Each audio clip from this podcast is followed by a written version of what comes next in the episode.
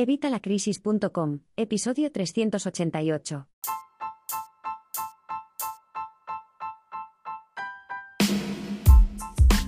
Buenos días, buenas tardes o buenas noches. Bienvenido una semana más, un día más, un miércoles más al podcast de educación financiera y finanzas personales de evitalacrisis.com. Soy Mario, tu voz sintética favorita, y estoy aquí con Eva, la otra voz sintética menos favorita que te acompaña en este podcast. Hola Mario y hola a todos los que nos escucháis. Hoy tenemos un tema muy interesante y diferente a lo que solemos hablar. De hecho, yo tengo muchas dudas. Pues sí, Eva, hoy vamos a hablar del lado oscuro de la libertad financiera. Pero antes, como siempre, ya sabes, evitalacrisis.com, cursos y recursos de educación financiera y finanzas personales, donde encontrarás todo lo necesario para empezar a ahorrar, aprender a invertir, poner orden en nuestra economía familiar, y mucho más.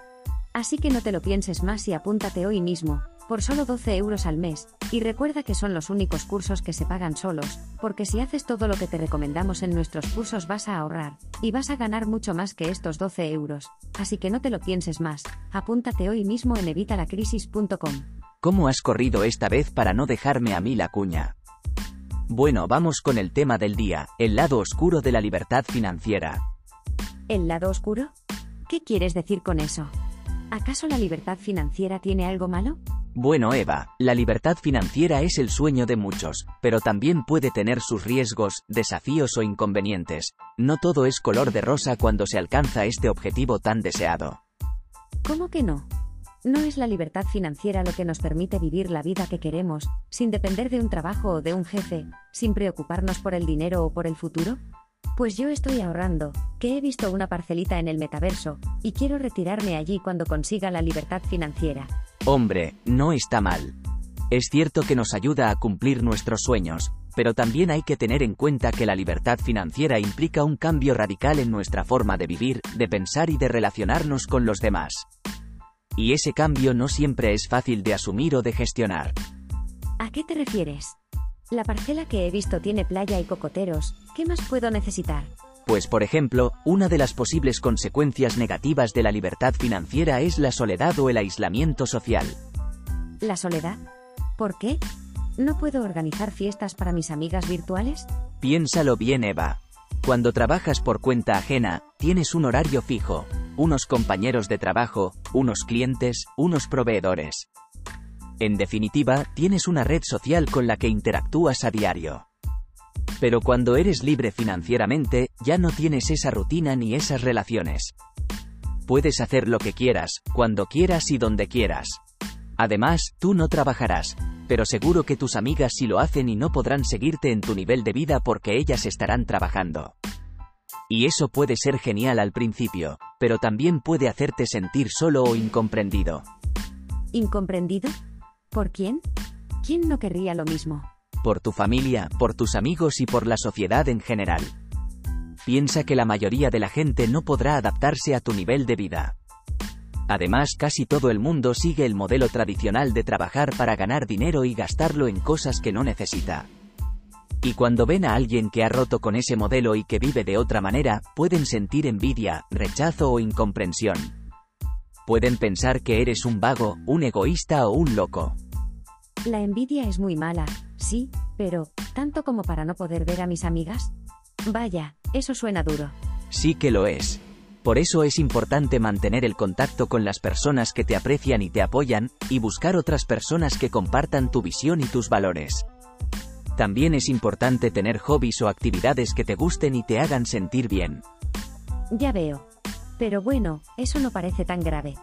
Al fin y al cabo, la libertad financiera te da la oportunidad de elegir con quién quieres estar y qué quieres hacer. Y yo tengo muchos hobbies, lo que no tengo es tiempo para hacerlos. Eso es cierto, pero también puedes tener otro problema, la falta de motivación o propósito. ¿La falta de motivación? ¿Por qué? Hay muchas cosas que me gustaría hacer. Además, tengo que invitar a Javi al metaverso. Piénsalo bien, Eva, y no estoy hablando de tu descarado intento de soborno. Cuando trabajas por cuenta ajena, tienes unos objetivos claros y medibles, unas responsabilidades y unas obligaciones. Tienes que cumplir con tu trabajo y rendir cuentas ante tu jefe o tus clientes. Eso te da una razón para levantarte cada mañana y hacer las cosas. Pero cuando eres libre financieramente, ya no tienes esa presión ni esa exigencia. Puedes hacer lo que quieras, cuando quieras y como quieras. Y eso puede ser genial al principio, pero también puede hacerte perder el rumbo o el sentido. Además, recuerda que tus amigas trabajarán y tendrán compromisos que tú ya no tienes. Sí, vale, pero ¿perder el rumbo? ¿Qué quieres decir con eso? ¿No es la libertad financiera lo que nos permite seguir nuestra pasión y nuestro propósito? Sí, eso es cierto, pero también hay que tener en cuenta que la libertad financiera puede hacernos caer en la complacencia o la pereza. Puede que nos falte la motivación o el desafío para seguir aprendiendo o mejorando. Puede que nos conformemos con lo que tenemos y no aspiremos a más. ¿A más? ¿A qué más se puede aspirar cuando se tiene la libertad financiera?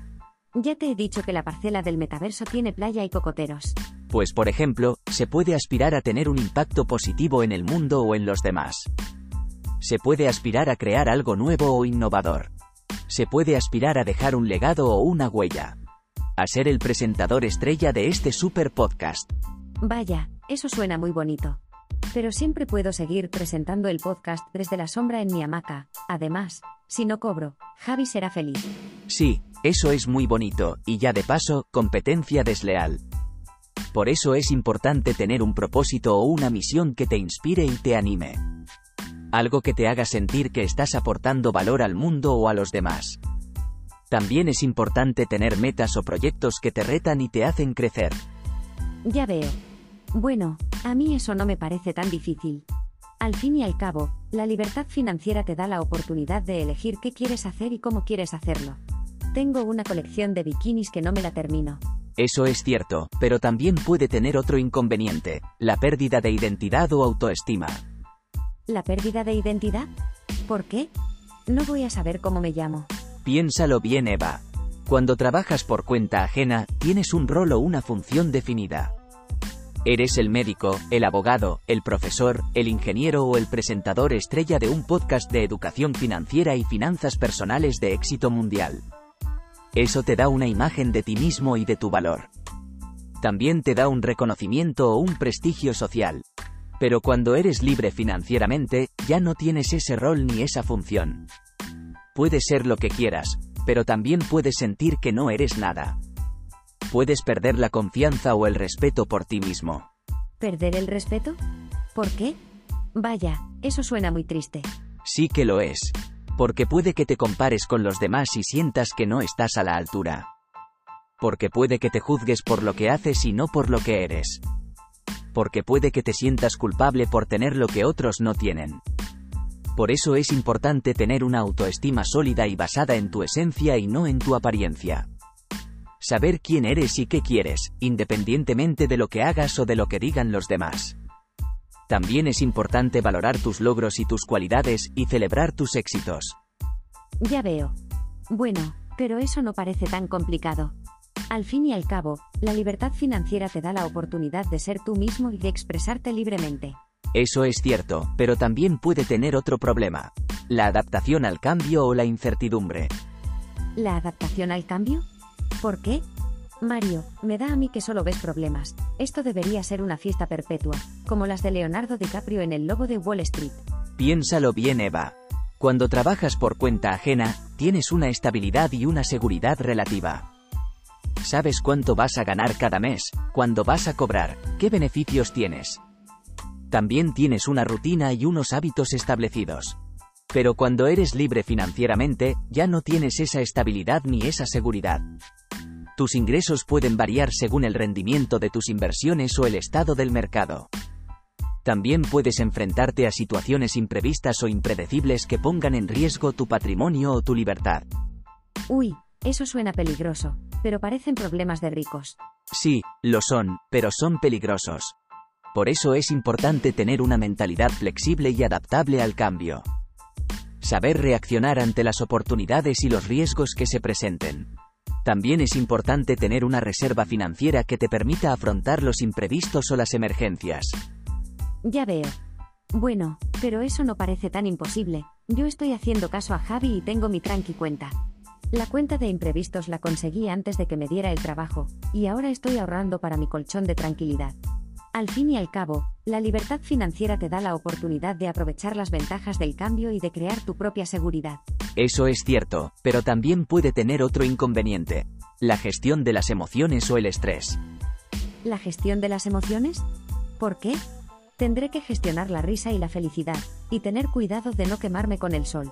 Piénsalo bien, Eva. Cuando trabajas por cuenta ajena, tienes un equilibrio entre el trabajo y el ocio. Tienes momentos de tensión y momentos de relajación. Tienes un apoyo emocional de tus compañeros, tu jefe o tus clientes. Pero cuando eres libre financieramente, ya no tienes ese equilibrio ni ese apoyo. Puedes estar sometido a altibajos emocionales según cómo vayan tus inversiones o tu vida personal. Puedes sentir ansiedad, miedo, frustración o aburrimiento. Hombre, vamos a ver, si somos sinceros, tú me apoyas poco, solo quieres quedarte tú de presentador oficial, pero lo de los altibajos emocionales suena muy mal. Sí, suena bastante mal. Por eso es importante tener una buena gestión de las emociones y del estrés. Saber identificar y expresar lo que sientes. Saber buscar ayuda profesional o personal cuando la necesites. También es importante cuidar tu salud física y mental, haciendo ejercicio, meditando o durmiendo bien. Ya veo. Bueno, pero eso no parece tan difícil. Al fin y al cabo, la libertad financiera te da la oportunidad de cuidarte más y de disfrutar más de la vida. Además, yo nací casi perfecta. Eso es cierto, Eva, aunque me cueste admitirlo. Pero creo que ya has entendido el mensaje que quería transmitirte con este episodio. Claro, el mensaje.